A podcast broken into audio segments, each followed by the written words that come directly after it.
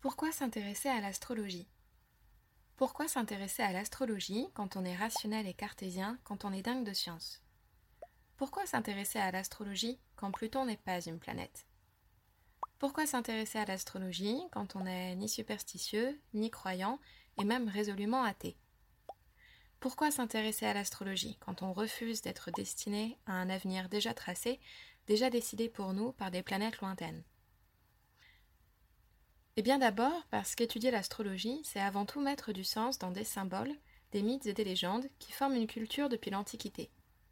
Les signes du zodiaque, les astres qui les traversent, racontent des histoires, des métaphores et des symboles, des paysages intérieurs qui puissent dans tous les récits dont on s'abreuve depuis l'enfance. S'y référer, c'est comme replonger dans un recueil de contes, puisque le zodiaque nous raconte l'histoire d'une force cyclique une force de la vie qui nous est forcément familière. D'ailleurs, on peut commencer par s'intéresser à l'astrologie sans consulter d'horoscope. C'est même conseillé car l'étude de l'astrologie est vaste et riche, et les contresens viennent facilement si on ne maîtrise pas les éléments de base et qu'on se jette tête baissée vers la compréhension des aspects planétaires, des nœuds et des rétrogrades.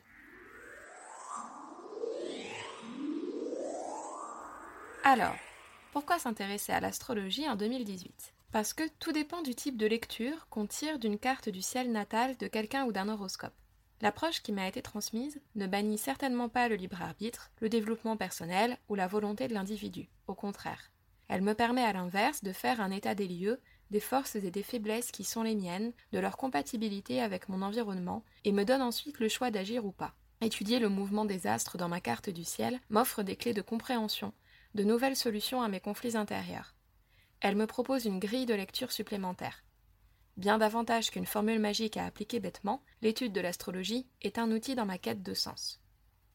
Je m'appelle Mathilde, j'ai 28 ans, je suis passionnée d'astrologie et je me réjouis de son grand retour chez les millennials dont je fais partie. Mais on le sait, Internet est capable de fournir le meilleur comme le pire. Mon premier souci d'étudiante en astrologie, c'est d'éviter le contresens et de partir sur une fausse piste. J'espère donc que les prochains épisodes t'aideront à dessiner une image plus claire de ce qu'est le zodiaque, sans t'obliger à te plonger dans les grimoires épais, coûteux et parfois rébarbatifs que sont souvent les manuels d'astrologie dignes de ce nom. Devenir une véritable astrologue prend des années et beaucoup, beaucoup d'heures de pratique. Je n'ai pas la prétention de remplacer cette formation, surtout que moi-même, je ne suis pas aussi avancée que je le souhaiterais. Mais peut-être que cela te permettra de te sentir guidé et plus préparé avant de te lancer dans une étude approfondie du sujet. On commencera par passer en revue les douze signes du zodiaque, puis les planètes, très certainement en entrecoupant tout cela d'épisodes spéciaux afin d'avancer au mieux ensemble. En préambule, commençons par expliquer qu'est-ce que c'est donc que le zodiaque. Pour faire simple, c'est une zone circulaire qui représente le ciel, la sphère céleste. On distingue le zodiaque astronomique d'une part et le zodiaque astrologique d'autre part. C'est bien sûr celui-ci qui nous intéresse. Prenons cette sphère, qui représente le ciel, qui, comme tout cercle, fait 360 degrés, on la divise en 12 parties égales, de 30 degrés chacune. Jusque-là, j'espère que tout le monde suit, même les anciens bacs L dont je fais partie. 12 parties égales. Or, le zodiaque compte 12 signes, qui apparaissent dans cet ordre, et l'ordre a toute son importance. Le bélier, le taureau, le gémeau, le cancer, le lion, la vierge, la balance, le scorpion, le sagittaire, le capricorne, le verso, et enfin le poisson. Cette fragmentation du ciel commence à partir du point vernal, aussi appelé point de l'équinoxe du printemps. Si tu ne vois pas ce que c'est, je te conseille d'aller consulter un schéma. Ce sera beaucoup plus parlant que d'intégrer qu'il s'agit du point d'intersection de l'équateur céleste et de l'écliptique, point où le soleil remonte de l'hémisphère sud à l'hémisphère nord. Même si les stylistes et les bijoutiers nous vendent des collections marketées astrologie où on retrouve les constellations, et même si c'est très joli, je suis bien d'accord avec ça, j'ai même des constellations tatouées sur le bras, les constellations ne revêtent pas vraiment d'importance en astrologie. Au contraire, si on se calquait sur elles, comme elles n'ont pas toutes la même taille, la belle harmonie du zodiaque serait rompue. C'est pour ça qu'on ne va pas s'intéresser au zodiaque astronomique, mais bien au zodiaque astrologique. Reprenons. Imagine cette sphère céleste, ce cercle divisé en douze. En plus de cela, des astres traversent ces douze signes. Tels des héroïnes et des héros, se baladant dans des paysages, ces planètes vont bouger dans les douze signes du zodiaque, chacune à leur rythme. Elles se trouvent tantôt à leur aise, tantôt déconcertées, challengées, menacées. Parfois, elles vont voir leurs qualités sublimées. Cela va créer des tensions, d'heureuses alliances, des conflits, des préparations paiement, des solutions inattendues, de sinistres défaites ou de belles victoires. Ce chiffre 12 est très pratique. On va pouvoir diviser nos 12 signes par 4, par exemple, comme les 4 éléments. Les 12 signes du zodiaque comptent donc 3 signes de feu, 3 signes de terre, 3 signes d'air et 3 signes d'eau. Si on divise les 12 signes par 3, on trouvera 4 signes cardinaux, 4 signes fixes, 4 signes mutables. Mais pas de panique, on expliquera tout ça plus tard. 12 est aussi un chiffre pair. 6 signes du zodiaque concernent l'intimité et la sphère privée de l'individu, les 6 autres concernent sa vie dans le groupe, le collectif et la société. Également, les signes se répondent.